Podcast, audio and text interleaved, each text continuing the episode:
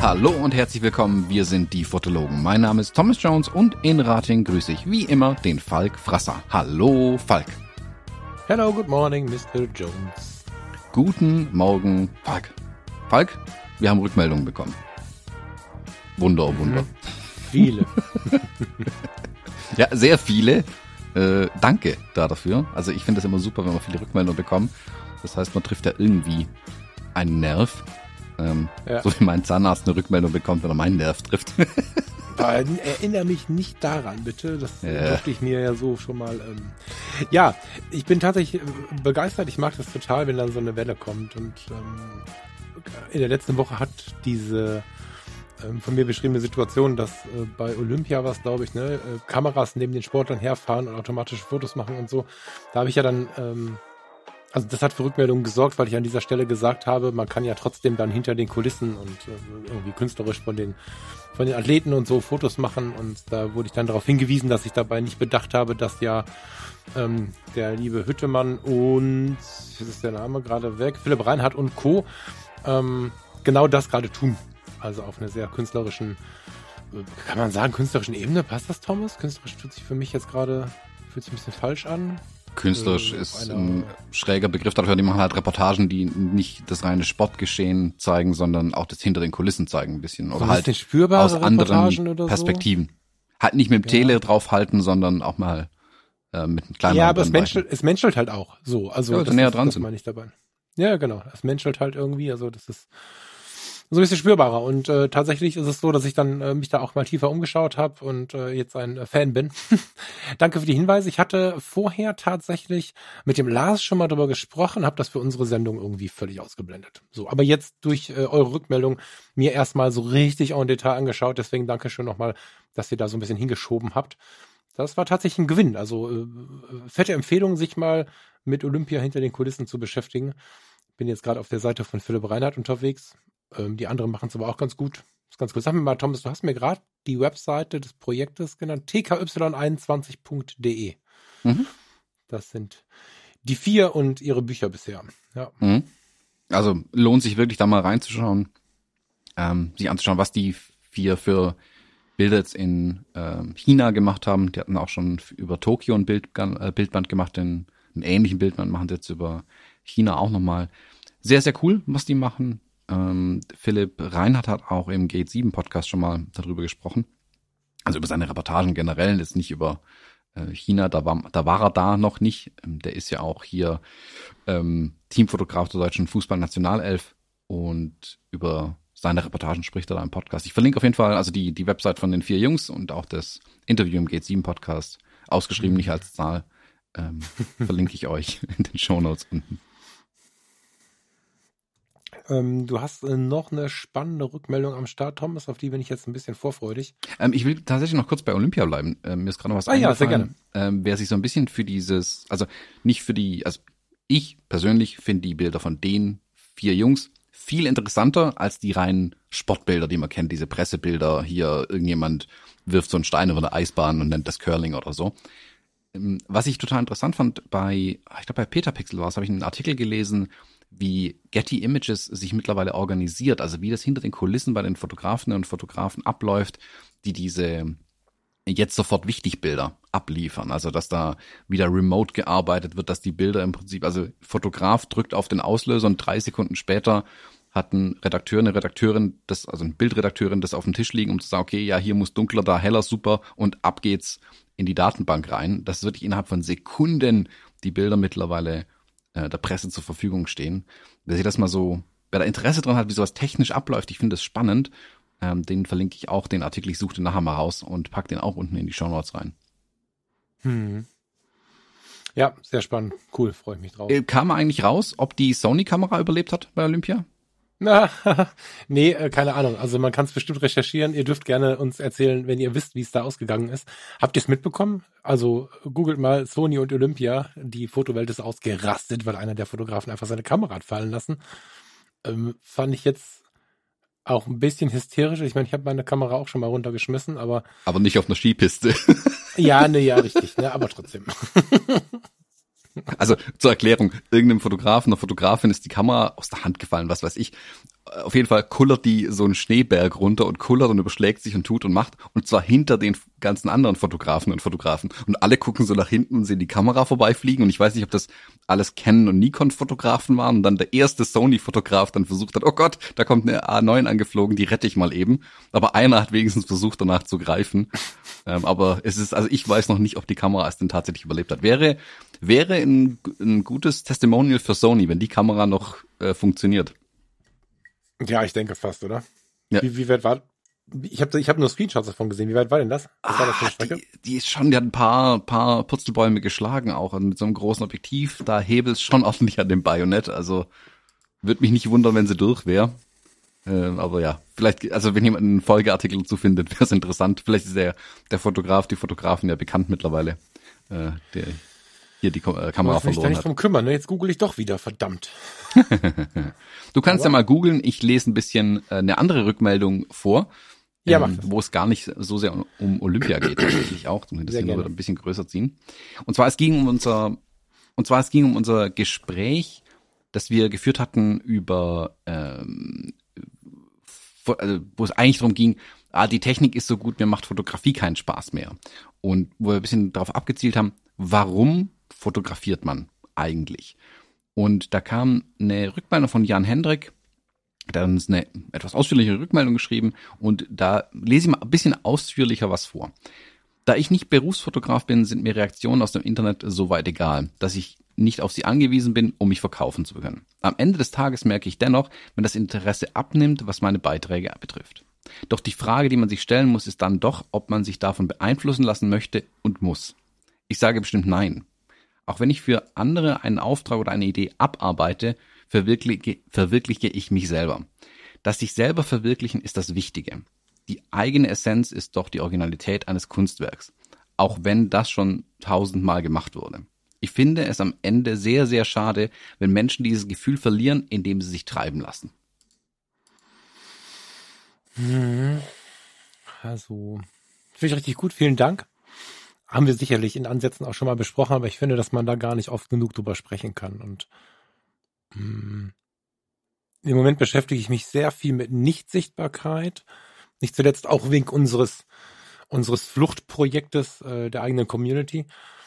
Ähm, da ist natürlich auch viel Gedankenschmalz reingegangen in, in Richtung, wie wichtig ist es, Masse aufzubauen oder wollen wir vielleicht 50 oder 100 sein? Hm. Aber dieser, ich höre das und lese das immer wieder, dass du im Moment so gut wie keine Reichweite aufbauen kannst und diese sich eher äh, reduziert. So, wenn du nicht so mega aktiv bist wie du zum Beispiel, Thomas. Ich weiß jetzt nicht genau, wo du stehst. Ich habe da lange nicht äh, auf die, ich, die Zahlen, ey, ich kenne ja meine eigenen Zahlen nicht. ich möchte irgendwo. Ich wüsste auch nicht. Ich glaube vermutlich immer noch unter 3000 oder so. So, du hast 2972, das ist aber schon relativ lange so, so roundabout. Und ähm, bei mir, ich pimmel, da sagt man so nicht, ne? Ich wusele seit ähm, Monaten um die 2,7 herum, sowas. Und jetzt kann man natürlich sagen, öh, irgendwie geht's nicht voran. Ist gut, ich tue da auch nicht sonderlich viel für. ich äh, zeige einfach, worauf ich gerade Lust habe. Aber selbst wenn man dafür viel tut, ist es unglaublich schwer, eine gewisse Reichweite aufzubauen. Und ähm, auch wenn ich jetzt mal so irgendwie random in meinen Feed klicke, ich habe ja relativ viele ähm, Fotografinnen und Fotografen dabei, natürlich jetzt aus der Zufallsgeschichte heraus nicht, die jetzt nicht so riesige Followerschaften haben. Ne? Also ich klicke mal hier irgendwo rein. Falsches Beispiel. Ich habe auch Leute, die haben 200 Follower, die haben 80 Follower und so weiter und so fort. Und gerade von denen lese ich relativ häufig, dass es irgendwie demotivierend ist, ähm, zu fotografieren tatsächlich, weil sie das Gefühl haben, sie haben keinen Ort mehr, wo sie es zeigen können. Und da habe ich viel drüber nachgedacht. Ähm, und es ist ja tatsächlich so, dass sich da bei uns ganz stark was verändert hat. Also ähm, vielleicht mit der Foto-Community schiebe ich mal gerade noch ein bisschen hinten an. Wir nehmen mal wieder die Geschäftsstraße, die hatte ich glaube ich schon mal. Das finde ich ist das, was mir das so am, am bildlichsten hinstellt. So, du kannst erste Lage haben, heißt 50.000 Follower oder Wir haben das neulich schon mal gehabt, jetzt fällt es mir gerade ein, ich habe mich gefragt, wie die Hauptstraße in Stuttgart heißt. Ähm, nicht Schlossstraße, aber die geht zum Schlossplatz runter. Wie heißt die noch? Hilf mir ein weiteres Mal, Thomas. Königstraße. Die Königsstraße. In Düsseldorf die Königsallee, ist ja schön. So. Wenn wir da jetzt ein Geschäft haben und können da geile Bilder von uns in die Schaufensterscheibe packen, dann haben wir den Prunk dieser Hauptgeschäftsstraße. Die Adresse steht auf der Visitenkarte, ist vielleicht sowas wie die große Zahl oben bei unserem Account. Es ist aber auch so, dass die Menschenmassen vorbeischieben. Da haben wir Zahlen, Zahlen, Menge, Menge, Menge an Menschen. Aber wenige bleiben stehen und die, die stehen bleiben, werden vielleicht weitergeschoben. So, das ist der Effekt, den du in solchen ersten Lagen ganz oft hast, dass du riesige Zahlen hast an Menschen, die dir begegnen, aber wenige, die auf dich reagieren. Und das habe ich äh, auch immer mal wieder von einzelnen Influencern gehört, die jetzt nicht irgendein emotionales Marketing machen, sondern die einfach nur Bilder zeigen. Dass es so ist, dass da relativ wenige Rückmeldungen kommen. Du kannst aber auch in Stuttgart, in Düsseldorf, äh, auf Fehmarn, völlig egal wo, in der dritten oder vierten Lage dein Geschäft haben und vielleicht kommen nur zwölf Leute vorbei und an einem richtig krassen Tag 30. Davon ist aber weit mehr als die Hälfte stehen geblieben und hat sich darüber unterhalten, was du da zeigst und ist so ein bisschen runtergekommen. Und wenn du da warst, haben sie vielleicht sogar mit dir ein bisschen Austausch betrieben, haben mit dir einen Kaffee getrunken und so. Und dieser persönliche Austausch ähm, bezüglich der eigenen Fotografie, den haben wir in den letzten Jahren so ein bisschen als Wert verloren, ist mein Eindruck. Und wir reden, also es fühlt sich sogar so an, als wenn das ein Schönreden wäre. Dabei ist es ja umgekehrt. Wir reden uns die großen Zahlen schön, von denen wir aber, wenn wir nicht, es ging ja hier jetzt darum, dass wir damit kein Geld verdienen müssen und so, uns nimmt ja trotzdem keiner wahr. Und das ist das, das perfide daran, dass wir teilweise mit zwei, fünf oder siebentausend Followern, wenn wir nicht auf irgendeiner emotionalen Ebene Menschen erreichen, sondern nur Fotos zeigen, weniger Menschen unter Umständen erreichen auf der persönlichen Ebene als mit 200. Und von den 200, die können wir ja gar nicht alle treffen. Stel, stellt euch mal die Zahl von 200 Menschen vor. Wir, wir haben das völlig aus dem Radar verloren, weil wir nur irgendwelche Kardashians mit ein paar Millionen Followern auf, auf dem Radar haben.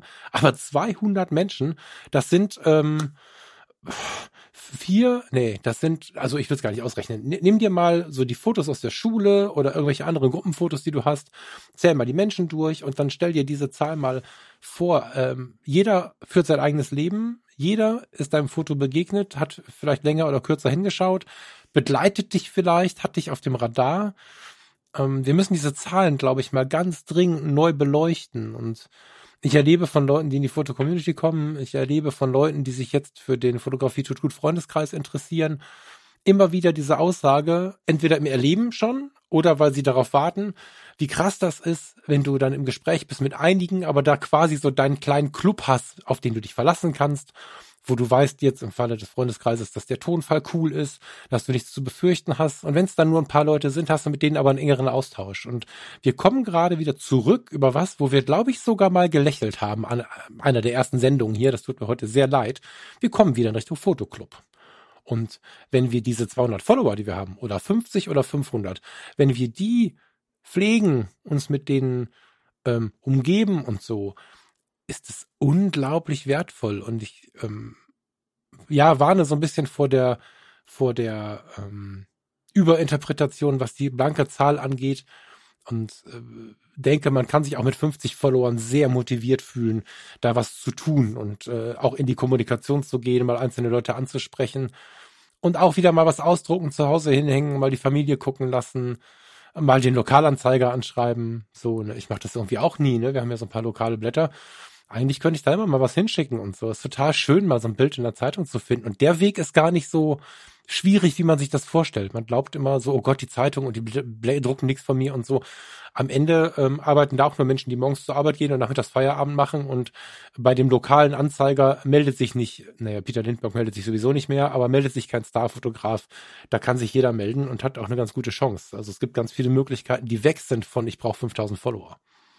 Naja, wobei jetzt die, die Lokalzeitung mich da mal rausnehmen wollen, weil die ja letzten Endes auch ein kommerzielles Interesse mit ihrem Blatt verfolgen. Also ja, ja, Geld verdienen, ja. Punkt. Deswegen würde ich die da tatsächlich ausklammern wollen. Aber ich gebe dir vorhin ganz recht, die, als ich die Nachricht gelesen habe, musste ich mh, sofort ans letzte Wochenende denken. Ich war letztes Wochenende in Nürnberg unten auf der Vernissage von Jochen Müllers Ausstellung mit seinen Street Photography Bildern. Und mhm. das war an sich schon ein cooler Event. Geht nach Nürnberg in den Fuji Store, schaut euch die Bilder an, lohnt sich. Und da waren aber welche da vom Nürnberg Unpost Collective. Das ist so ein Street Photography äh, Collective. Äh, Shoutout an Gerald und Sebert, die ich da kennengelernt habe. Und man unterhält sich dann so ein bisschen, dann kommen andere dazu und man unterhält sich mit denen ein bisschen. Und ich finde, das ist geschuldet durch die letzten beiden Jahre sicherlich auch, aber dieser persönliche Austausch, den schätze ich mittlerweile so unendlich viel mehr als dieses, oh cool, ich habe was bei Insta hochgeladen und habe dafür irgendwie Likes bekommen. Also keine Ahnung, 500 Likes für irgendwas, yeah. Aber wenn hm. einer von denen sagt, boah, hey, äh, ich kenne das eine Bild von dir oder lass mal sehen, boah, cooles Bild, das ist was ganz komplett anderes. Also und auch mit denen sich zu unterhalten, irgendwie, was macht ihr, ähm, was macht so ein äh, Collective an Streetfotografen und, und, und. Und dann mit anderen ins Gespräch gekommen, irgendwie eine Ausstellung klar gemacht für meine Bilder an dem Abend. Also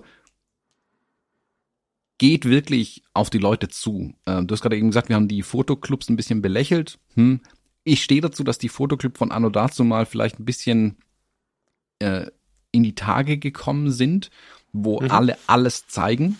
Also wo du wirklich quer durch alles hast, alle mh, hm, Ansprüche an die Fotografie und auch ähm, alle Niveaus, hm, nenne ich es mal jetzt, aber auch alle Genres. Und das ist natürlich dann schwer, einem Landschaftsfotografen jetzt vielleicht zu erklären, warum dieses Porträt besonders gut ist, weil er vielleicht einfach, weil es einfach nicht sein Metier ist. Punkt. Und da finde ich den Charme an sowas wie so einem Street Photography Collective, dass man einfach sagt, hey, wir sind alles äh, Street-Fotografen und Fotografinnen und wir haben uns zumindest ein ähnliches, also grob ein Genre ausgesucht. Natürlich gibt es da eine Million äh, Untergenres und jeder hat auch seinen eigenen Style ein Stück weit. Aber man zumindest mal einen Rahmen abgesteckt, ganz grob. Und den Austausch da drunter finde ich dann super. Natürlich läuft viel des Kennenlernens und Entdeckens und so weiter immer noch online ab. Aber genau das sollte es sein. Ein Entdecken und Kennenlernen, aber nicht den eigenen Wert daran ablesen, wie viele Likes ein Bild bekommen hat. Na, und du brauchst den, das finde ich vielleicht ganz wichtig an der Stelle. Ich habe den Eindruck, das ist aber erst, das ist jetzt erst so. Aber ich habe den Eindruck, du brauchst nicht eine hohe Followerzahl, um zu wirken. Also, ähm, du hast gerade den Jochen Müller angesprochen. Ähm, wir haben zusammen, wir haben Kontakt mit dem Vitali Brickmann beide. Ähm, wir, wir, unterhalten uns mit, mit Steffen Böttcher. Wir haben alle möglichen Leute, mit denen wir irgendwie so ein bisschen Kontakt haben, wo man vermuten könnte, dass man sich mit 50 Followern irgendwie ungesehen fühlt, wenn man denen schreibt, halte ich für Blödsinn. Ja, also äh, Brickmann, Hugo, Müller, wen wir jetzt auch alles nennen wollen, ähm, wenn du mit denen in den Kontakt gehst, sind die jetzt nicht so, ach guck mal, er hat nur 50 Follower. Ich glaube, dass diese Wertigkeit, die gibt es noch, keine Frage. Aber das sind nicht die Leute, mit denen ich mich austauschen möchte. Insofern ist das nicht so wichtig. Die meisten, die halt auch cool sind, ich meine, das filtert natürlich auch so ein bisschen, mit wem du was zu tun hast und mit wem nicht, die scheren sich um sowas nicht. Das heißt, du, du kannst durchaus das Internet nutzen, um dich zu vermitteln, um mit den Leuten in Kontakt zu kommen. Das ist nicht die Frage. Aber die Wertigkeit im persönlichen Austausch ist so wahnsinnig hoch. Ich meine, erinnere dich an die Fotopia im August, war die, ne? Äh, August 21. September. September. Da war es halt so, dass wir schon viele kommuniziert haben, du mehr als ich, und ich brauche halt dann auch nach ein paar Stunden irgendwie meinen Rückzugsort und habe ich dann irgendwo mal in so einem Standkorb versteckt und so, aber am Ende haben wir haben wir viel Zeit verbracht und ähm, die Zeit, die wir keine Ahnung mit der Pia hatten, äh, mit dem Marc hatten, mit mit mit einzelnen Menschen hatten, ähm, empfinde ich als so viel wertvoller als große Zahlen. Und das heißt nicht, dass nicht beides geht oder große Zahlen schlimm sind, aber es ist nicht so wichtig. Und wir können das, eigentlich können wir jede Sendung von mir aus äh, darüber immer wieder reden, weil ich sehe, wie viele Menschen das ähm, nicht spüren könnten. Und da geht es nicht um eine Kritik an diesen Menschen, sondern ähm, ich zähle mich dazu. Ich habe ich hab letzte Woche, wann habe ich denn das Foto, das Streetfoto mitgebracht? Vorletzte Woche, ne? Dieses Foto ähm, von dem ähm. schlafenden Mann auf dem Dom. Auf der Domplatte. Vorletzte Woche, ja. genau. Im Zuge dessen habe ich mal wieder so meine, meine alten Platten, ich habe leider nicht mehr alle, aber so ein paar aufgemacht und habe mal in diesen alten Street-Fotos umhergeschaut und so und ähm, habe mich halt gefragt, wann und warum habe ich das denn alles sein gelassen? Und bei ganz vielen Dingen, die ich im Leben sein gelassen habe, auch gerade fotografisch, steht leider oben drüber, ist ja alles schon ein paar Jahre her, dass das daran lag, dass es halt gerade nicht cool war. Weil die Masse was anderes getan hat. Und Das ist die große Gefahr von Social Media. Ich habe da wieder drin rumgeblättert und so. Ich meine, klar ist das keine große Fotografie. Das Foto, was ich hier gezeigt habe, was ich hier in der vorletzten Woche auch dann als Titelbild ähm, gebastelt habe und so, ist irgendwie von 2003 oder so. Die Conti 70 oder was. Das ist jetzt keine riesige Fotografie. Da schläft ein Mann und ich habe ihn fotografiert. Aber ich habe viel im Leben wieder weggelegt, weil es nicht cool war, weil es irgendwie Kritik bekommen hat und so. Und wenn ich eins in den letzten Monaten gelernt habe, dass, dann ist es das, dass ich mit dem Ausbau und der Konzentration auf die eigene Homepage, auch wenn das Verlust an Followern, oder was heißt Verlust an Followern, wenn da nicht so viele Leute gucken kommen, ist es dennoch so, dass die Rückmeldung, das Erleben auf diesen Medien halt viel intensiver ist und es wird immer intensiver, umso mehr ich mich wieder meinen Dingen zuwende, die mich eigentlich ausmachen, die ich eigentlich gerne tue. Und wenn ich sehe, wie ich, der wirklich schon lange auf sich selbst achtet, in den Spiegel schaut, bla, ne, versucht sich zu entwickeln, versucht seine Fehler zu erkennen. Wenn ich sehe, wie sehr ich da den Fokus im wahrsten Sinne des Wortes äh, immer mal wieder verloren habe in den Jahren, nicht in den letzten zwei, drei vielleicht, aber in den Jahren davor, dann ist das schwer erschreckend. Und das liegt einfach an der, an der Lenkungsintensität von Social Media. Und ich habe es lange nicht so wahrgenommen.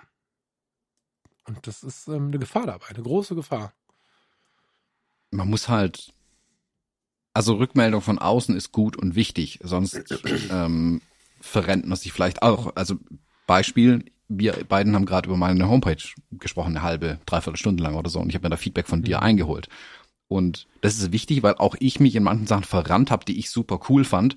Und ich jetzt aber an den Rückmeldungen ablesen kann, okay, das fand halt nur ich super cool. und nur ich verstehe was da eigentlich gemeint ist. Und das ist, das muss man annehmen und ähm, ich weiß nicht, ob, wie du es jetzt beurteilst, was wir gerade eben gemacht haben, dass ich wirklich auch sagen kann, ja, nee, okay, da habe ich mich verrannt. Das fand ich jetzt irgendwie eine, eine tolle Idee, aber es ist halt einfach Schwachsinn. Punkt.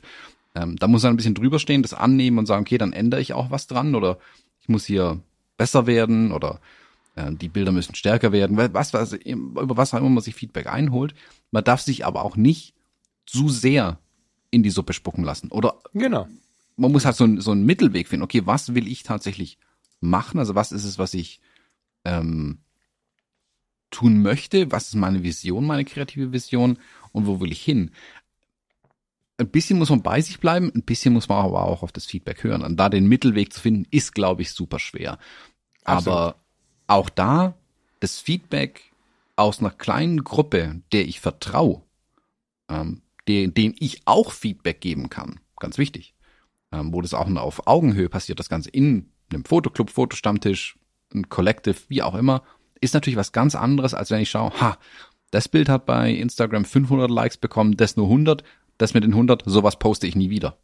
Das ist falsch. Mhm. Das ist der falsche Weg mhm. einfach. Also das ist auch kein Feedback, da ist man, da unterliegt, unterliegt man ganz anderen, also Algorithmen zum Beispiel und ähm, Dingen, die man so gar nicht beeinflussen kann. Und ich weiß gar nicht, woher das Feedback kommt. Und das ist ja das ganz Wichtige. Ich muss ja das Feedback einschätzen können. Und, und, du weißt auch nicht, ob es Feedback ist. Das darf man bei Instagram auch nicht vergessen. Ne? Das ist, ähm, viele Leute sind auf der Suche nach Followern und klicken sich durch die Hashtags und so.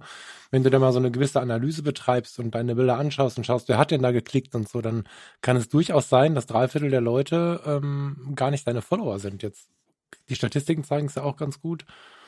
Und es gibt so ein paar Hashtags, wo ich genau weiß, was passiert, wenn ich die setze. Wo ich genau weiß, wie viele Unternehmen bekommen und mir oder meinen Leuten, die bei mir gucken, was verkaufen wollen und so.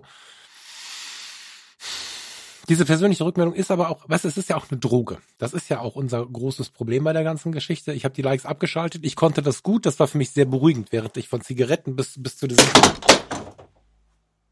Oh Gott. Falks Studio Aua. fällt auseinander. Aua. Das lassen wir drin. War das jetzt die andere Armlehne gerade, oder? Jetzt ist die andere Armlehne abgebrochen, genau. So, cool. Jetzt muss ich dann doch mal gucken, wo ich einen neuen Stuhl herkriege. Vor allen Dingen habe ich mir dabei den Rücken verdreht.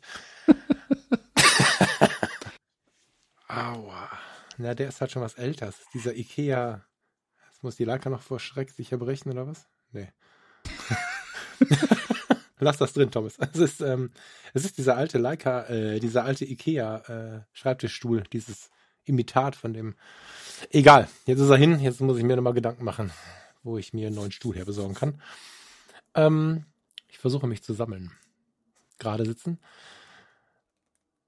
Ähm, die Likes sind aber auch eine Droge, weil, guck mal, ein Urinstinkt von uns ist es, dazugehören zu wollen. Und das ist die große Gefahr. Wir müssen aber nicht der Bürgermeister werden und wir müssen auch nicht Paul Ripke werden, was die Reichbarkeit angeht, Erreichbarkeit angeht oder was die Reichweite angeht. Wir müssen auch nicht Thomas Jones werden. Ähm, dieser Urinstinkt entsteht ja, weil wir in unserem Dorf im Neandertal damals zur Gruppe gehören wollten. 15 Leute, 20 Leute, wenn überhaupt. Und von denen wollten wir auch gemocht werden, weil die, die jetzt rausschmeißen, sind wir einfach des Todes. So, daher kommt ja dieser Urinstinkt, gefallen zu wollen. Bei Süchten ist es ja aber so, wenn wir nur was Positives erleben und sind sonst im Leben nicht so positiv, weil unser Leben einfach nun mal die meisten von uns fühlen sich tendenziell eher gestresst. Deswegen ja auch meine Bemühungen in die andere Richtung. Und wenn wir im Leben Stress, Stress, Stress haben, zeigen dann unsere Bilder. Das ist ein bisschen wie beim Rauchen, dass wir eigentlich nicht das pure Glücksgefühl haben, sondern wir erleben eigentlich nur so eine gewisse Entlastung äh, für den Moment dadurch, dass wir die Sucht wieder befriedigen und diese Likes halt bekommen. Aber es hält halt nicht lange an wenn du einen Kommentar bekommst, der inhaltlich so sehr darauf eingeht, als dass du was erwidern kannst und dass du merkst, derjenige oder diejenige ist jetzt bei mir. Ich habe Menschen, die immer mal wieder schreiben, die, die, immer mal wieder mir Nachrichten schreiben, die auch nicht böse sind, dass ich ganz oft das Antworten verchecke und mir dann trotzdem mit dem Smiley nochmal einen Gruß senden, feiere ich mega ab. Und ich bin mir sehr sicher, dass das nichts damit zu tun hat, dass ich 2700 Follower habe, sondern ich glaube, dass das bei uns allen möglich ist. Und die Menschen, die auf einer persönlichen Ebene mich wahrnehmen, mich ernst nehmen, in meinem Fall jetzt die Schusseligkeit mit den Nachrichten oder dass es irgendwie zu viel ist, einfach sagen, hey komm, ist cool so. Ähm, es gibt die Menschen, die immer wieder was unter das Bild schreiben und die hast du halt auch, wenn du 50 oder 100 Follower hast, vorausgesetzt, du bewegst dich auch ein bisschen. Das ist ja auch immer so die Sache, wie ich in den Wald hineinrufe und so. Ähm, aber diese Sucht, wenn wir erkennen, dass die sich nicht auf eine Zahl, also nicht auf die Quantität bezieht, sondern auf die Qualität, können wir sehr schnell sehr glücklich werden, auch mit kleinen Followerschaften, auch in kleinen Clubs, auch in so kleinen, ja hier wie meine Freundeskreiskiste oder was auch immer so da draußen ähm, am Start ist, da, da können wir zufrieden werden und vielleicht auch so kleine Mastermind-Gruppen, das fand ich eigentlich immer ganz geil. Ich habe das ja immer mal überlegt, ob es für die Fotologen ist oder, oder bei Fotografie tut gut ist. Das Problem ist aber, dass für eine Mastermind-Gruppe so viel Zeit zieht, wenn man es geil machen möchte, dass man dafür Geld nehmen müsste, zumindest wenn man nicht wieder alles kostenlos machen möchte und dann am Ende kein Geld mehr zum Leben hat. Aber es ist für mich ein bisschen creepy zu sagen, lass uns mal eine WhatsApp-Gruppe machen mit fünf Leuten und ich kriege dafür Geld. Das ist mir halt irgendwie strange. Vielleicht kriege ich das im Leben irgendwann nochmal hin mit meinem Gehirn. Im Moment kann ich es emotional nicht.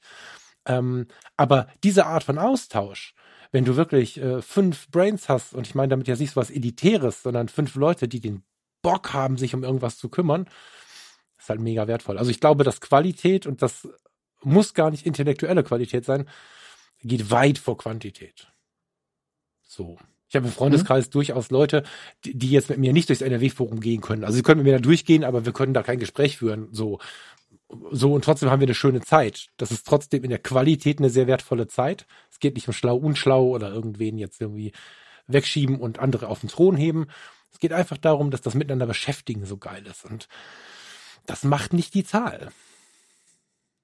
Ja, weniger ist da, glaube ich, einfach mehr. Also so würde ich das mal ja, ja, tatsächlich, ganz grob ja, zusammenfassen.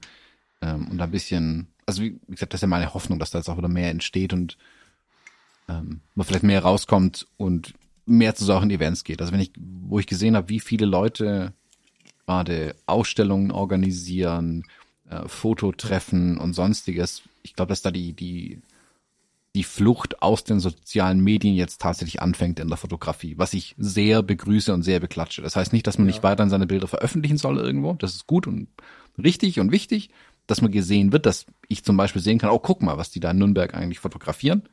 Ähm, cool, weil ich würde niemals bei denen irgendwie auf dem Stammtisch sitzen sonst.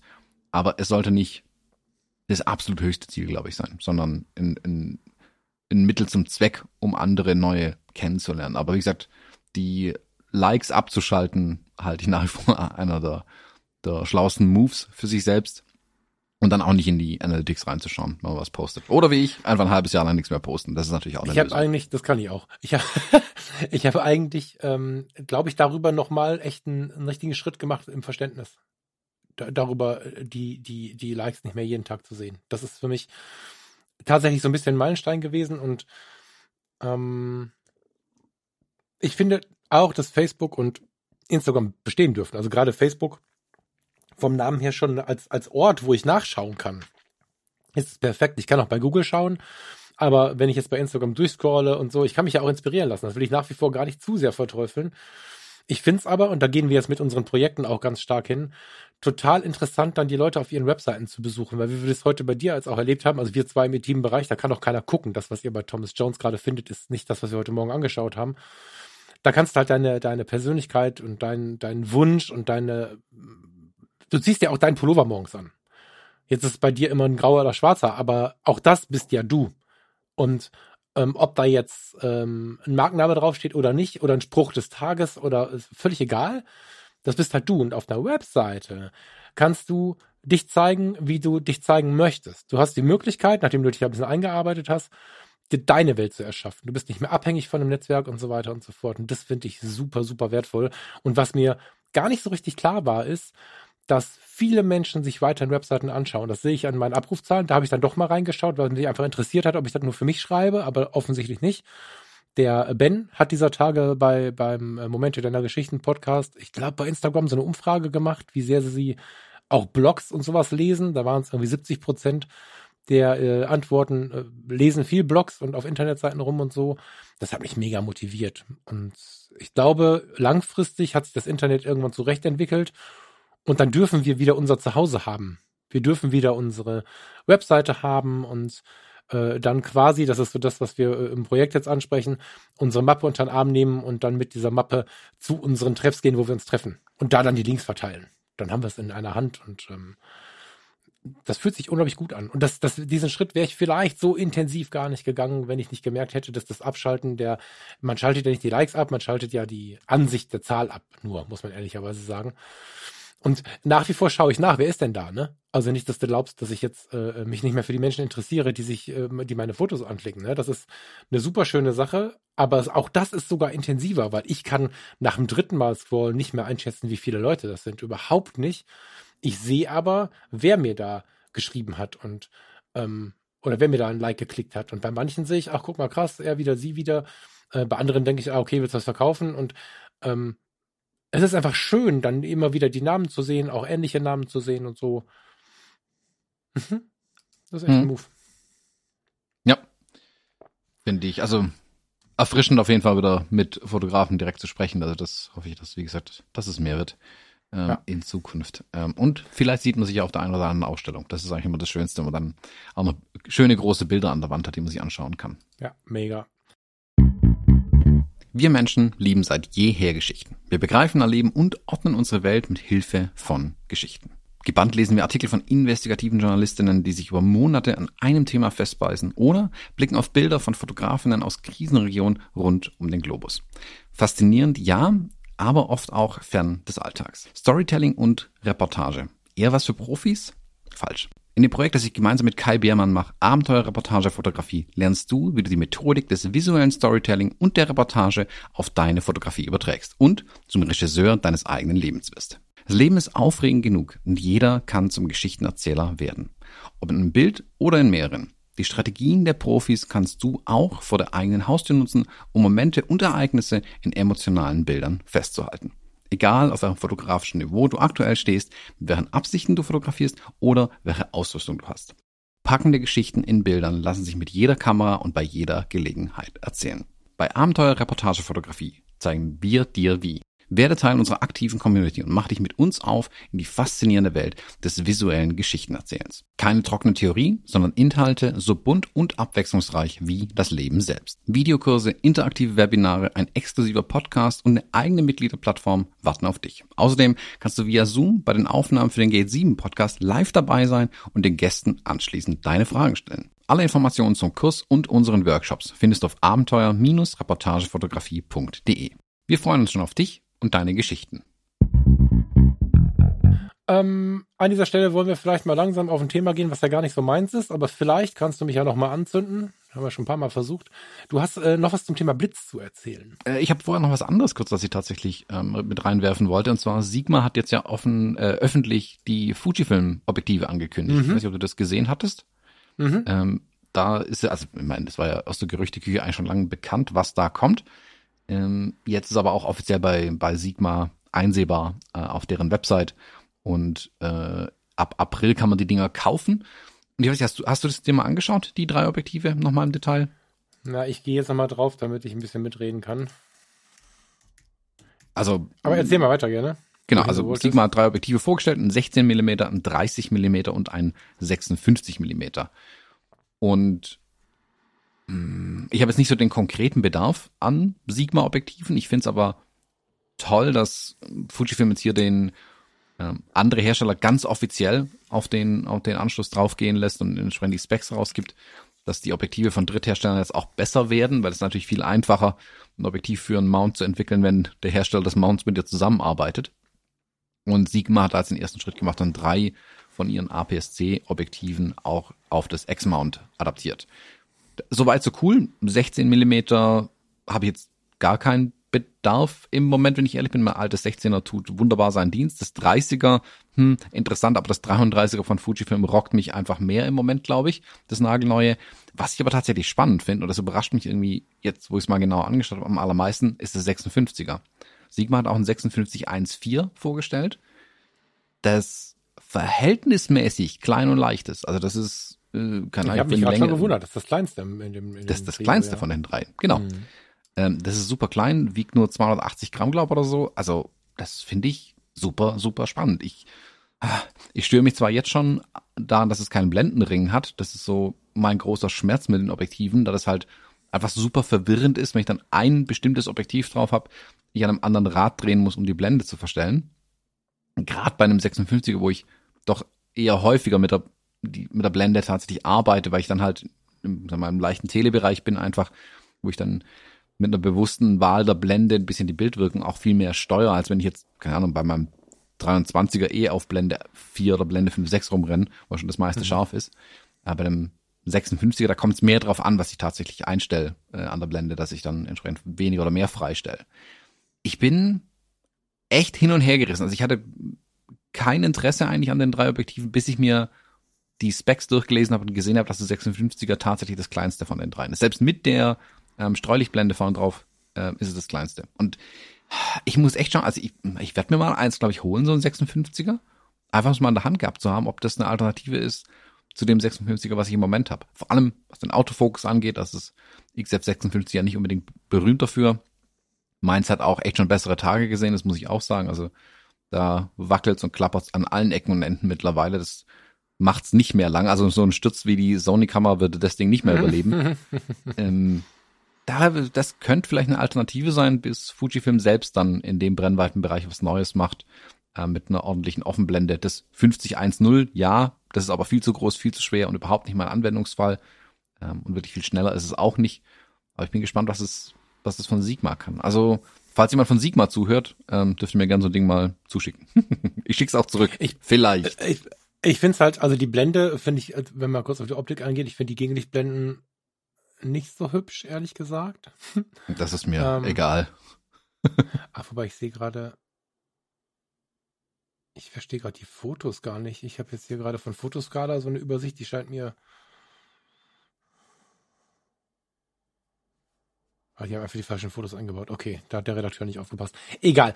Ich finde, dass das 56er, ich sehe jetzt hier gerade auf einer XT4, ohne, ähm, ohne Gegenlichtblende unfassbar hübsch ist unfassbar hübsch. Und ich meine, ich bin ja eh ein Fan von, den, von dem Sigma-Design. Es geht ja irgendwie in Richtung der großen Art-Serie von, von, der, von der reinen Optik her so. Kann ich mir gut vorstellen, dass das funktioniert. Jetzt wissen wir, glaube ich, noch nicht. Wissen wir, was es kostet? Ah ja, wir wissen es. Ähm, 429 Euro. Das ist natürlich ein Argument. Hm. Was kostet das 5612? Von Fuji? Tausender? Nee. Ich glaube, das ist bei 800, 900 Euro oder so, wenn ich es richtig weiß. Oh, guck mal, halber Preis. Das ist natürlich krass. Das ist hm. natürlich richtig, richtig krass. Und äh, weißt du, Sigma, ne, ähm, als ich digital angefangen habe oder von analog auf digital geswitcht bin, war Sigma ja noch Bigma und da war das alles ganz lustig, immer darüber zu lächeln, was Sigma jetzt da so wieder verzapft hat. Aber das sind ja hoch bis höchst qualitative Objektive. So krass. Da bin ich gespannt. Weißt du, wie es mit dem Gehäuse aussieht? Nee, keine Ahnung. Also wird bewährte Sigma-Qualität sein, mittlerweile Sigma-Qualität sein, von daher. Hm. Weiß nicht, ich hatte jetzt zuletzt nur die Ach, die sind aber aus der Contemporary-Serie, die mit den Blendenringen dran. Also gibt's ja diese, die mhm. so auf Retro gemacht sind. Die hatte ich ja auf der Fotopia in der Hand. Mhm. Und die Dinger sind gebaut wie Panzer. Also das ist ein massiver ja, ja. Metallblock mit Glas innen drin. Ich weiß nicht, wie die sind, diese APS-C-Objektive, die rein von den Bildern, das ist immer schwer zu sagen, natürlich sehen die gut aus. Mhm. Ähm, ich denke mal, das kann so verkehrt das alles auch nicht sein. Ähm, also wird schon irgendwie einen Wert haben. Äh, ja. Mal schauen. Also ich, ich würde mich auf jeden Fall freuen, mal eins zu testen, also vor allem der 56er mal zu testen, was es dann tatsächlich letzten Endes dann leistet ähm, an meiner Fuji. Ja. Ja, danke für den Einwurf. Finde ich spannend. Bin ich, hm? ähm, bin ich gespannt. Also ich packe euch auch einen Link in die Show Notes rein, könnt das mal anschauen bei Sigma. Und wie gesagt, ab April verfügbar die Kisten. Genau, aber wir wollten eigentlich übers Blitzen sprechen. Das haben wir irgendwie schon seit Wochen, Monaten vor. Ein Dreivierteljahr, glaube ich, bald, wenn wir ehrlich sind. Und ich hatte kürzlich irgendwie ein paar Stories gemacht, wo ich bei einem Kunden war zum Fotografieren. Und da habe ich wieder ein paar drauf angesprochen, was für ein Lichtequipment ich eigentlich mittlerweile mit mir rumschleppe oder was ich einsetze. Und dachte mir, ja, stimmt, das wollten wir irgendwie schon ganz lang hier mal machen. Ich wollte es seit tausend Jahren auf meinem YouTube-Kanal auch mal eigentlich besprechen, aber irgendwie, man kommt ja zu nix. Also, sagt ja, der ein halbes Jahr lang kein Video gemacht hat. Oh, ich habe ein neues Video gemacht übrigens bei YouTube, falls ihr mal reinschauen wollt. falls ihr mich mittlerweile deabonniert habt. Das ist cool. Ich bin ein Fan. Ja, und die, ich hatte ja bisher, habe ich so ein Sammelsorium an Blitzen gehabt. Ich hatte irgendwie so ein Jinbei Blitzkopf, ich hatte meine alten Yongnuo äh, Speedlights, dann hatte ich mir einen kompletten Satz Godox Speedlights gekauft. Ich habe so eine mobile Hänsel-Anlage, ähm, einen Blitzkopf mit, äh, den ich an Strom ranhängen kann, während die an Akkus dranhängen. Kein Lichtformer passt auf einen anderen Blitz drauf, hier und da mal ein Adapter. Also irgendwie völliges Chaos, gewachsenes System über die letzten Jahre. Anders kann man es nicht nennen. Und es hat mich ehrlich gesagt jedes Mal genervt, wenn ich es in die Hand genommen habe. Viel habe ich dann letzten Endes tatsächlich mit meinen Godox Speedlights gemacht. Also Speedlights sind die Dinger, ich halte es im Fall hier rein, die Dinger, die Aufsteckblitze oben drauf, weil ich in den meisten Bereichen damit eigentlich klarkomme. Es gibt ganz selten mal was, wo ich dann mehr Leistung bräuchte. Dann muss ich irgendwie drum arbeiten oder habe halt einfach den größeren Blitzköpfen dann mitgenommen äh, und die Systeme halt irgendwie über die optischen Trigger irgendwie zusammengehängt, dass es irgendwie geht. Also es war halt immer ein bisschen ich war mehr Fotoingenieur zum Teil als Fotograf. Oder habe es dann an meine Assistenten abgegeben. Schaut auch an die, die sich damit rumschlagen durften. ähm, und dann war es deren Problem und ich habe ähm, den Schal nach hinten geworfen und auf Künstler gemacht und dann am Ende doch selber richten müssen, weil es nicht machbar ist, wenn du nicht weißt, wohin fassen. Kurzum, das war nie so wirklich super cool. Und letztes Jahr habe ich dann gesagt, komm, das geht jetzt so auch nicht weiter. Jetzt musst einmal halt in das kalte Wasser springen und endlich mal das Ding auf den Stand bringen, ähm, dass es Sinn macht, dass es bedienbar ist, dass ich endlich auch happy bin und Lust drauf hab, mit dem Zeug zu arbeiten. Weil wenn ich jedes Mal denke, ah, das machen wir irgendwie ohne Blitz, nicht, weil das Bild dadurch besser wird, sondern weil ich keinen Bock habe, den Kram mitzuschleppen oder weil ich es kompliziert finde oder weil es nach der Hälfte vom Shoot den Geist aufgibt. Das ist dann nicht dem Bild dienlich. Und letzten Endes muss es dem Bild dienlich sein, mein Equipment. Es muss mich bei meiner kreativen Vision unterstützen und mir nicht im Weg stehen. So wie es mit meinen Kameras ist, genau das gleiche wollte ich mit meinem Lichtequipment erreichen.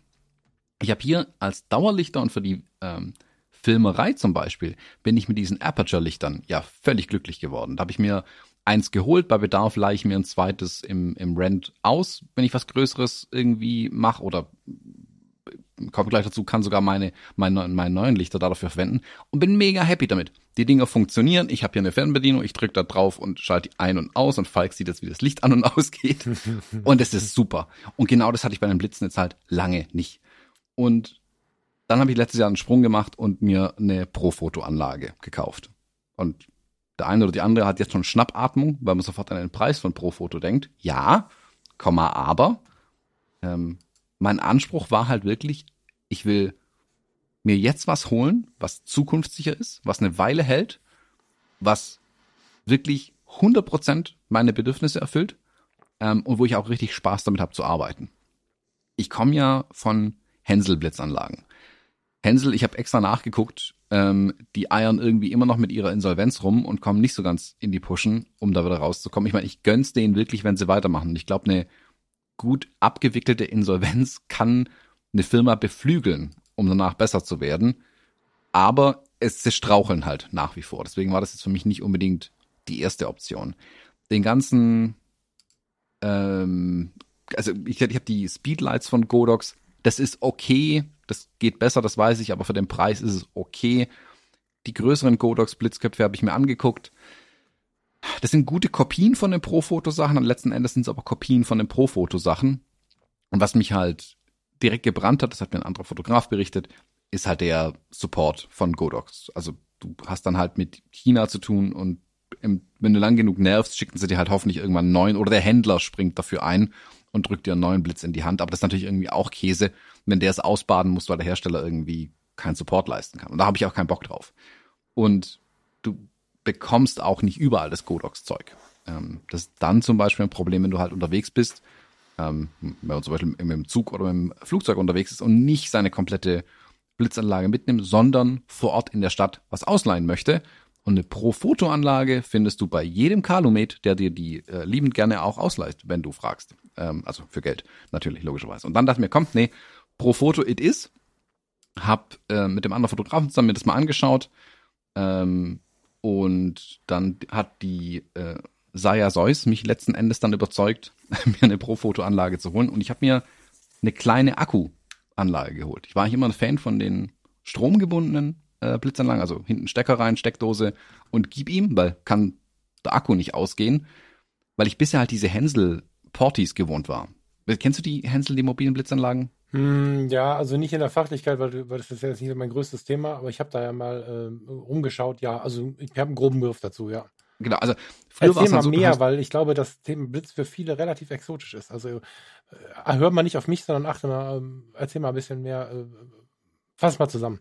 Genau, also es gibt die Studio-Blitzköpfe, nenne ich sie mal. Da hast du einen Stromstecker hinten dran, den steckst du an der anderen Seite in die Steckdose und gib ihm. So, cool. Ähm, dann gibt's die mobilen Blitzanlagen, die arbeiten mit Akkupacks und einem kleinen Generator. Der ist aber wiederum oftmals mit Kabeln an die Blitze gebunden. Sprich, du hast zwei Blitze, aber ein Akku und Generator. Du musst die beiden Blitze mit dem Ding versorgen, wo jeweils zwei Meter Kabel dran sind. Kriegst die zwei Blitze also maximal vier Meter auseinander und dann spannt das Ding schon. Und es liegen Kabel quer durchs Set irgendwie durch. Und jeder mhm. weiß, Blitzköpfe, Kabel, super schwierig direkt. Es gibt natürlich mittlerweile modernere Blitzköpfe, wo die Akkus integriert sind. Und genau das wollte ich auch haben. Da heulen dann immer direkt viele wegen der Akkuleistung oder wegen der Blitzleistung an den Dingern. Da muss ich aber sagen, mir ist weniger Leistung mittlerweile viel lieber, weil das Problem ist tatsächlich, dass du viele von den Blitzköpfen nicht weit genug runterregeln kannst, um trotzdem mit einer offenen Blende zu arbeiten. Und das ist mir eigentlich tatsächlich wichtiger dann äh, bei solchen Bildern oftmals, als dass ich die Blende zudrehen muss, weil mein Blitz so, so leuchtet, also so stark leuchtet. Mhm. Und dann bin ich letzten Endes bei der Profoto B10 angekommen. Und ich habe jetzt extra mal für dich zum Vergleich, äh, Moment, das darf ich nicht gar so alles auf den Tisch knallen. Ich halte es im Falk mal hin, ihr könnt es euch dann online anschauen.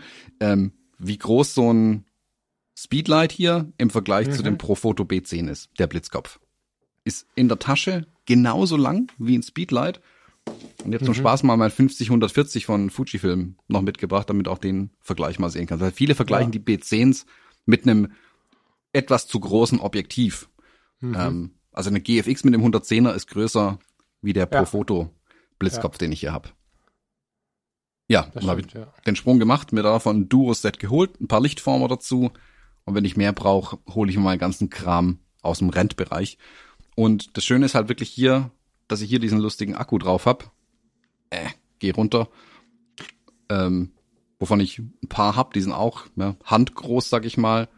Und mit denen kann ich jetzt ganz wunderbar arbeiten. Habt jetzt seit einem, sagen wir ja, einem Dreivierteljahr jetzt im Einsatz und bin mega happy mit den Dingern. Muss wirklich ja. sagen, jeden Cent wert, ähm, den ich in das System investiert habe.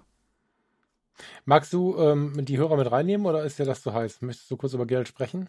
Ah, boah, was kostet das Duo-Set? Ich glaube, die nur die beiden Blitzköpfe kosten drei, dreieinhalbtausend Euro brutto oder sowas. Hm. Ähm, und die Lichtformer sind auch nicht günstig. Also das merkst dann schon. Mhm. Ähm, da bist bei den, keine Ahnung, was die großen Schirme, also 200 Euro bist auf jeden Fall immer dabei. Ich weiß, dass dieser Magnum-Reflektor allein, das ist diese schwarz-silberne Salatschüssel, diese große, die kostet auch 300 Euro oder so. Also die Preise sind schon, da schluckt man schon erstmal, keine Frage. Aber ja, letzten aber Endes. Entweder, genau, also entweder ist es Leidenschaft oder es ist halt Job. Genau, äh, es ist Job. lässt sich gut argumentieren. Ja, Leidenschaft auch. Also das ist ja, äh, muss ja jeder selber wissen. Und das lässt sich beides gut verargumentieren, finde ich schon. Ne? So. Ja, also, ja, wenn Leidenschaft dazukommt, kann man noch höheren Preis rechtfertigen. Hast du eigentlich recht. es ist Job und Leidenschaft. Nee, es ist, letzten Endes ist es Cost of Doing Business. Ich, also ich kann ja nicht nicht fotografieren. Und das ist nun mal eine Investition, die ich tätigen muss, um hm. wieder sauber zu fotografieren. Und wirklich, das letzte Dreivierteljahr, wo ich nur noch mit den Pro-Fotos gearbeitet habe, war eine Offenbarung ein Stück weit. Ich habe die Godox-Blitze seitdem, ich habe noch zwei in der Tasche mit drin in meiner Lichttasche, aber nur als Zusatzblitze, wenn ich irgendwas aufhellen müsste im Hintergrund, dass ich die irgendwo klein verstecken kann und noch ein bisschen Licht irgendwo hinbekommen, wo es vielleicht fehlen würde. Für sowas mhm. sind die immer noch super. Ich würde die Godox-Blitze aber nicht mehr als meine Hauptblitze verwenden. Mhm. Auf der Kamera oben drauf dachte ich mir lang, ah super, da nehme ich weiterhin die Godox Speedlights. Jetzt habe ich mal so ein Pro-Foto-Aufsteckblitz in der Hand gehabt, die kosten halt Stück 1000 Euro irgendwie.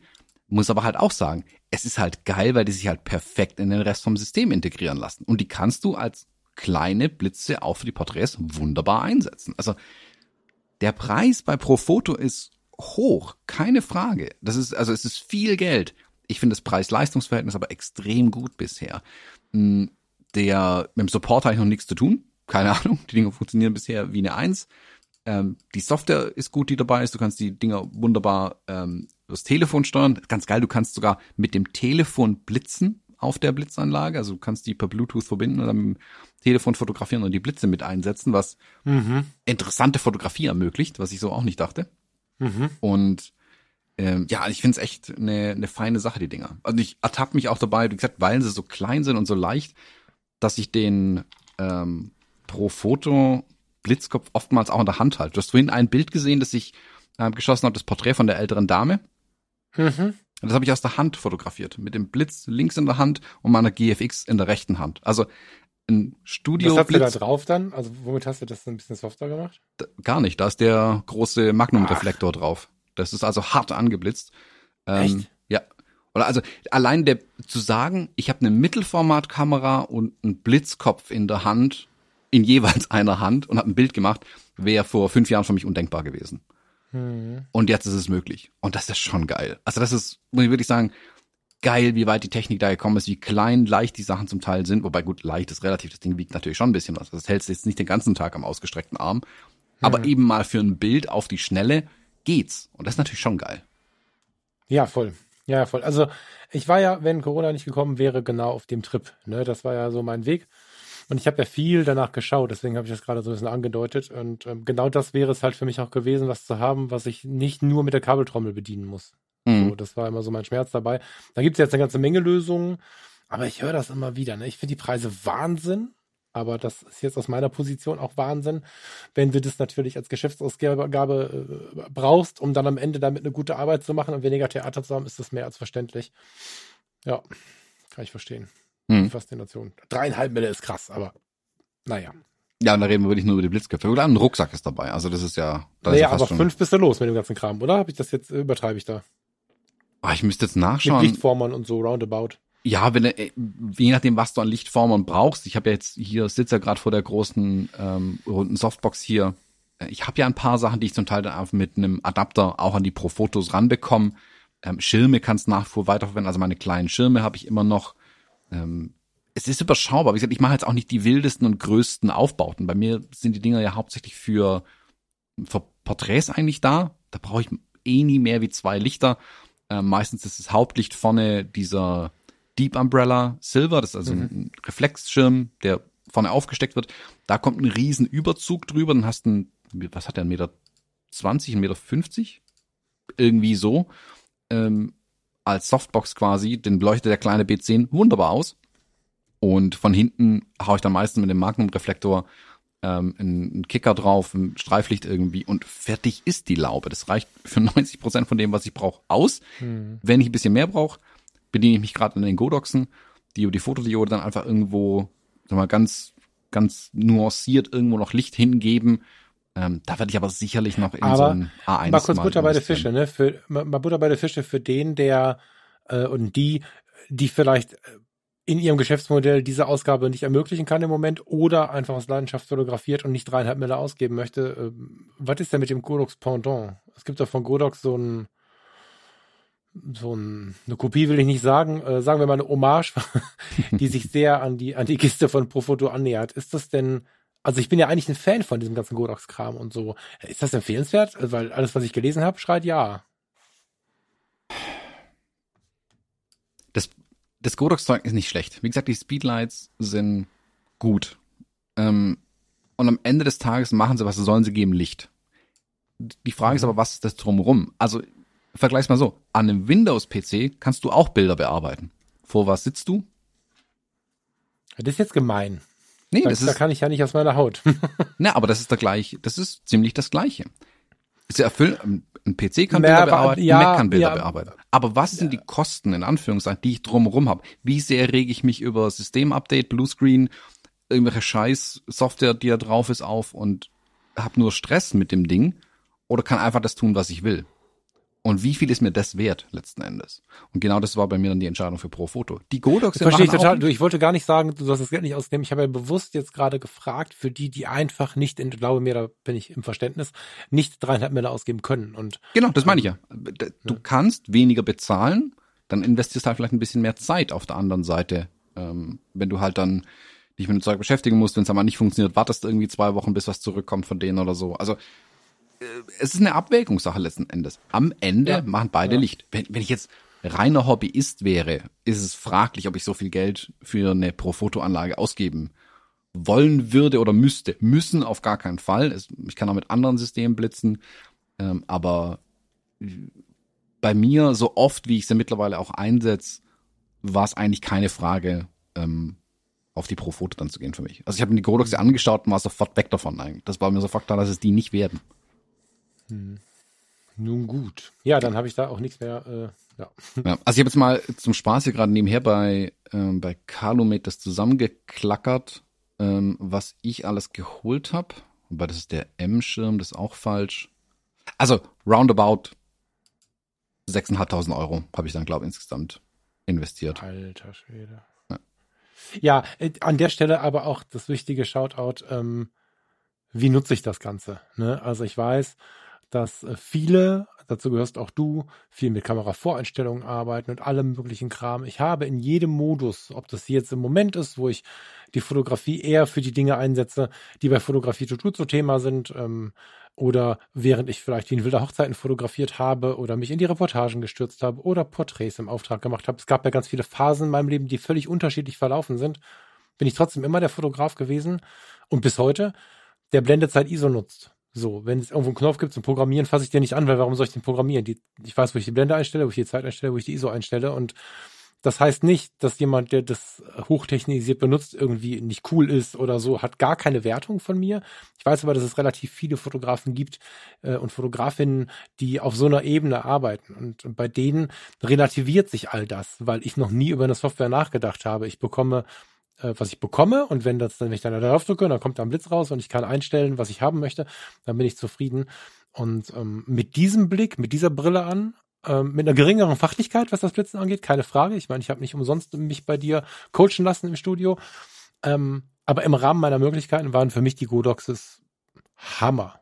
So, ja. Und für mich würde aber, und das sage ich dazu, wahrscheinlich auch nach wie vor der Yongnu oder äh, dein alter im Blitz, der hier liegt, wahrscheinlich auch völlig ausreichen. Insofern bin ich natürlich nicht das, das ähm, Paradebeispiel, aber es muss nicht immer das Fetteste sein. Äh, da darf sich jeder gerne prüfen, was er denn wirklich braucht. Du brauchst die Pro-Fotos, da bin ich mir sicher.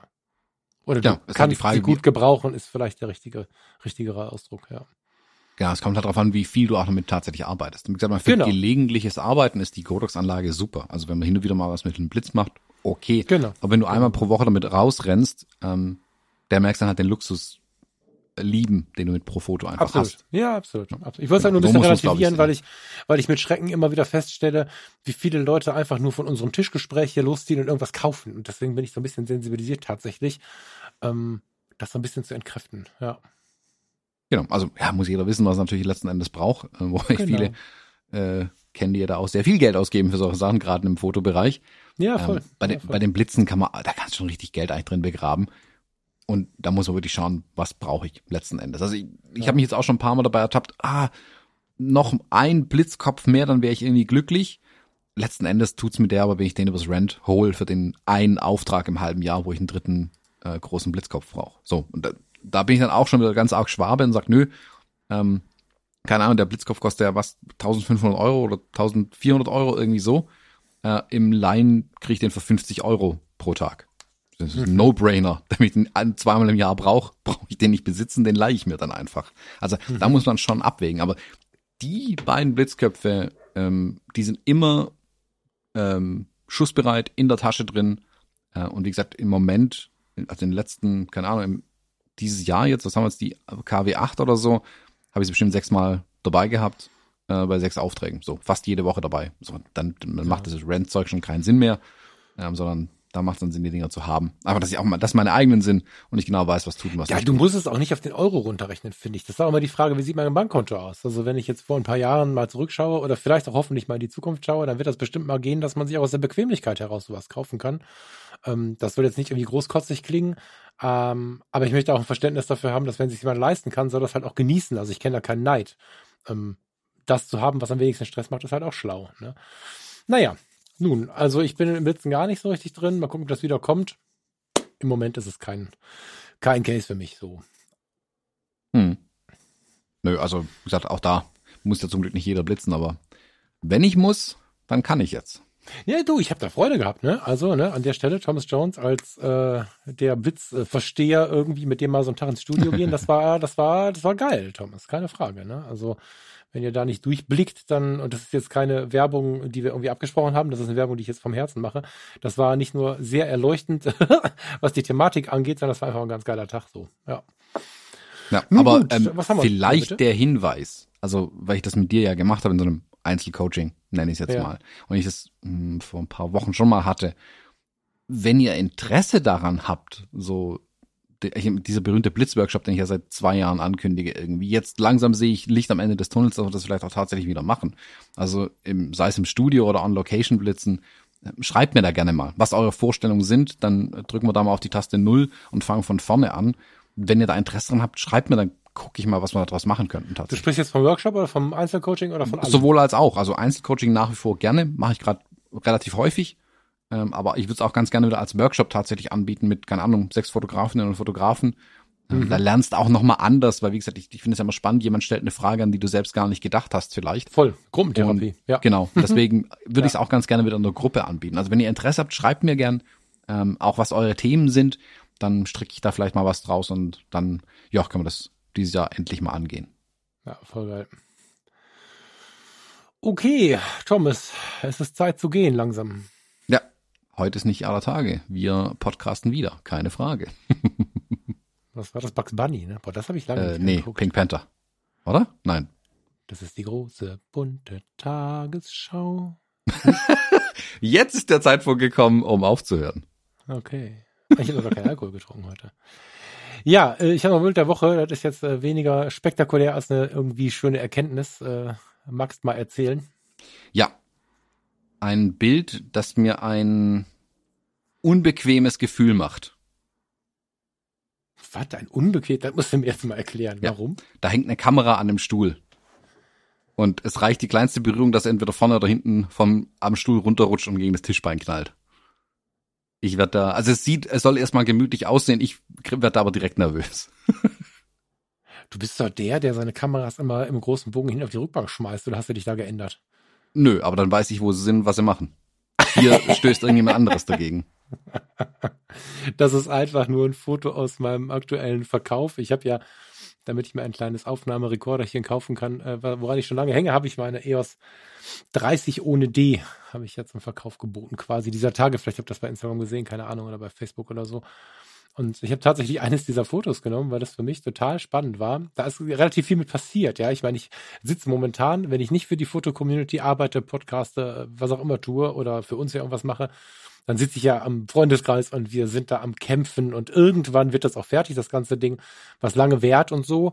Das heißt, so richtig fotografisch bin ich ja gerade nicht, außer mit meinen tagtäglichen Fotos. Und was ich mit diesem Foto festgestellt habe, das fand ich total spannend. Ähm, ich hatte eine Riesenfreude. Ich habe das erste Mal das Metacon in Farbe fotografieren lassen. Das hatte ich vorher noch nicht. Ich bin ja schon sehr schwarz-weiß-süchtig und habe dann, ne, also mit einer Hand und dann habe ich die ehrlicherweise festgehalten. Also das, was du da gesagt hast, ist gar nicht so blöd bei einer runden Lehne oben. Also dieses Foto ist ein bisschen gefaked, weil ich habe es oben festhalten müssen, den Kameragurt und es musste mal ohne Autofokus vorher einstellen, hin und her und dann musst du den Fokus ja durch den Abstand regeln, weil du kannst ja, hast ja keine Hand mehr frei für den Ring und so. Es war eine Fummelei, sah auch wahrscheinlich ziemlich bescheuert aus. Aber ich habe halt festgestellt, ähm, wie abgefahren dieses Objektiv mit Farbe funktioniert. Und dann kamen so ein paar Sonnenstrahlen zum Fenster rein. Ich dachte, ach, weißt du was? Ähm, jetzt kommt hier bald der Sommer oder zumindest der Frühling. Boah, guck mal, Farbe und so. Und dann hatte ich zwei Kumpels im Gespräch. Also das war eine WhatsApp-Unterhaltung, nicht hier. Noch haben wir, sind wir nicht safe genug, als dass wir uns hier mit Leuten äh, in die Wohnung äh, begeben. Aber da habe ich das so gezeigt. Ich sag, guck mal, ist auch ganz geil, ne? Und habe dann auch so ein paar Bilder von den Sonnenstrahlen gehabt und so. Und dann kam tatsächlich das Gespräch auf, ob es denn so schlau wäre jetzt vom, wie nennt man's? Marketing? Ich will das gar nicht sagen, das Wort, weil ich empfinde das alles nicht als Marketing. Jetzt plötzlich farbige Fotos zu zeigen. Genauso bin ich angesprochen worden ähm, auf die Fotos, auf die Paarfotos äh, von äh, Tanja und Flo. Hast du vielleicht gesehen beim Instagram-Profil? Die habe ich nochmal in den Rahmen gepackt aus dem Sommer. Mhm. Ähm, so nach, also da kamen so, so Nachrichten wie, oh, ist das nicht ein bisschen gefährlich? Oh, ich hätte gar nicht gedacht, dass du sowas machst. Das ist ja albern, weil die haben ja irgendwie dieses Herzchen vor dem Schwangerschaftsbauch gemacht und so. Und da ist mir mal wieder aufgefallen, auch bei diesem Produktfoto, was, was ja eigentlich zu dem Verkauf, ähm, heute Abend geht's weg, zu dem Verkauf ähm, gehörte, wie schnell Menschen sich so in Schubladen schieben lassen, aber auch andere da reinschieben. Also es war gar nicht böse gemeint, das war voll der warme Tipp und Falk, überleg doch mal. Und das war wirklich nett, ne? Aber wie schnell Menschen irritiert sind, wenn man da was anderes macht. Fand ich super interessant. Und ich habe diese Fotos, ich wusste jetzt nicht genau, welches ich nehmen soll. Ähm, das sind ja ein paar Fotos gewesen. Ich habe jetzt das genommen, weil ich das irgendwie lässig fand und man irgendwie erkennt, dass es am Stuhl hängt und so. Am Ende ist es ja nur eine analoge Kamera, die einen Meter über dem Boden hängt und durch eine ziemlich kranke Blendeneinstellung sehr freigestellt ist, aber ansonsten ist es ja einfach nur ein Bild von der Kamera. Aber was das ausgelöst hat, nur weil es jetzt mal nicht dem üblichen entspricht, ist es nämlich einfach mal nicht schwarz-weiß. Das fand ich krass und irgendwie passt es äh, zum Thema heute, finde ich, dass wir äh, ausgiebig darüber gesprochen haben, ähm, was wir denn oder wie wir uns denn davon beeinflussen haben lassen, was in Social Media so passiert. Nicht nur was die Zahlen angeht, sondern auch was cool ist und was so passt und so. Bin mal gespannt, ob ich mich jetzt, wenn die Frühlingstage kommen, ähm, in meinem tagtäglichen Projekt auf die Farbe einschieße. Werden wir sehen. Hm. Ne, das, das passiert häufig, glaube ich. Dass wir glauben, wir könnten manche Dinge nicht tun, weil sie nicht so reinpassen. Aber dabei können wir genau überlegen, finde ich, brauchen wir denn überhaupt so ein, so ein, so ein Gleichstellungstool oder gucken wir uns was ab, was eigentlich äh, die Firma Henkel äh, und so braucht? Weißt du? Also da brauchen wir so ein enges Branding und so. Nö, also seinen eigenen Weg gehen ist da, glaube ich, auch ganz, ganz vernünftig tatsächlich. Ja, insofern, heute gibt es ein Produktfoto. ich versuche die ja immer so ein bisschen im, weiß ich nicht, also ich glaube, manchmal glaube ich, dass die persönlichsten Fotos, die ich so habe, immer aus den Verkäufen sind, weil die halt bei uns so im, im Wohnraum stattfinden. Wobei man da natürlich nicht viel erkennen kann jetzt, aber es ist, ist ja fast, fast, fast ein Behind the Scenes. Ja. Hm. Ja, gutes Bild, wie gesagt. Deswegen heute einfach mal eine anonyme Kamera, die mich heute Abend verlassen wird, als Foto der Woche. Ja, danke fürs Mitbringen, danke fürs Zuhören und bis nächste Woche. Eine schöne Woche euch und äh, liebe Grüße, Thomas. Tschüss.